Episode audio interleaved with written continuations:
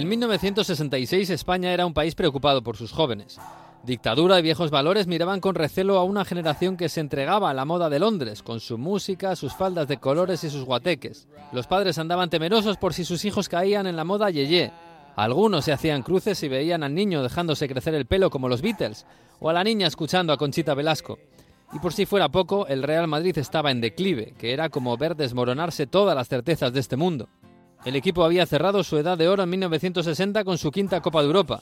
Había perdido dos finales y en las últimas temporadas se había visto en el banquillo las vacas sagradas de la época. Di Stéfano se había marchado con 38 años. Copa Real y Puskas habían desistido cuando Miguel Muñoz les dijo que no podían jugar más y solo Paco Gento sobrevivía como símbolo de la grandeza que estaba de salida.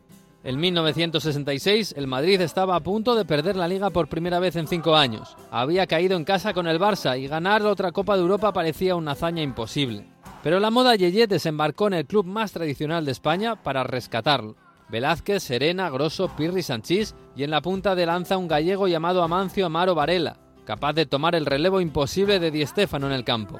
A mediados de enero, Miguel Muñoz dio con la tecla y el equipo, jovencísimo, empezó a funcionar. Una tarde de invierno en la concentración del equipo en Navacerrada, un periodista del diario Alcázar se acercó al hotel y se encontró a Miguel Muñoz jugando al dominó con varios directivos. Los chicos están en las habitaciones, le dijo. Allí subió el periodista como una cosa normal, juntó a cinco jugadores y les dio unas pelucas de disfraz de mala calidad. La foto elegida para el reportaje retrataba a cinco chicos con peluca larga alrededor de Paco Gento, como si fueran sus hijos rebeldes. El Madrid Yeye era el titular. El club se enteró y mandó parar la publicación. El apodo no le hacía ninguna gracia a Santiago Bernabéu, que lo consideraba contrario a los valores del Real Madrid. El reportaje se guardó en un cajón y el Madrid empezó a ganar partidos con aquellos chicos jóvenes y alegres.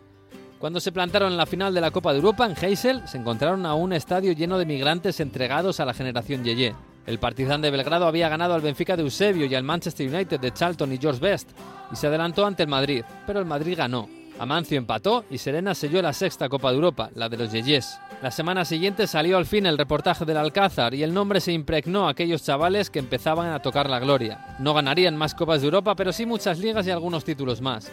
Los chicos crecieron y pasaron por los guateques de la gente guapa y el papel cuché. Pirri se casó con Sonia Bruno y Zoco con María Hostiz, ambas figuras de la escena Yeye. Amancio fue balón de bronce y disputó un partido en Maracaná como integrante de la selección del mundo y quedó como símbolo futbolístico de una generación diferente que cambió al Madrid disfrazada de Beatles.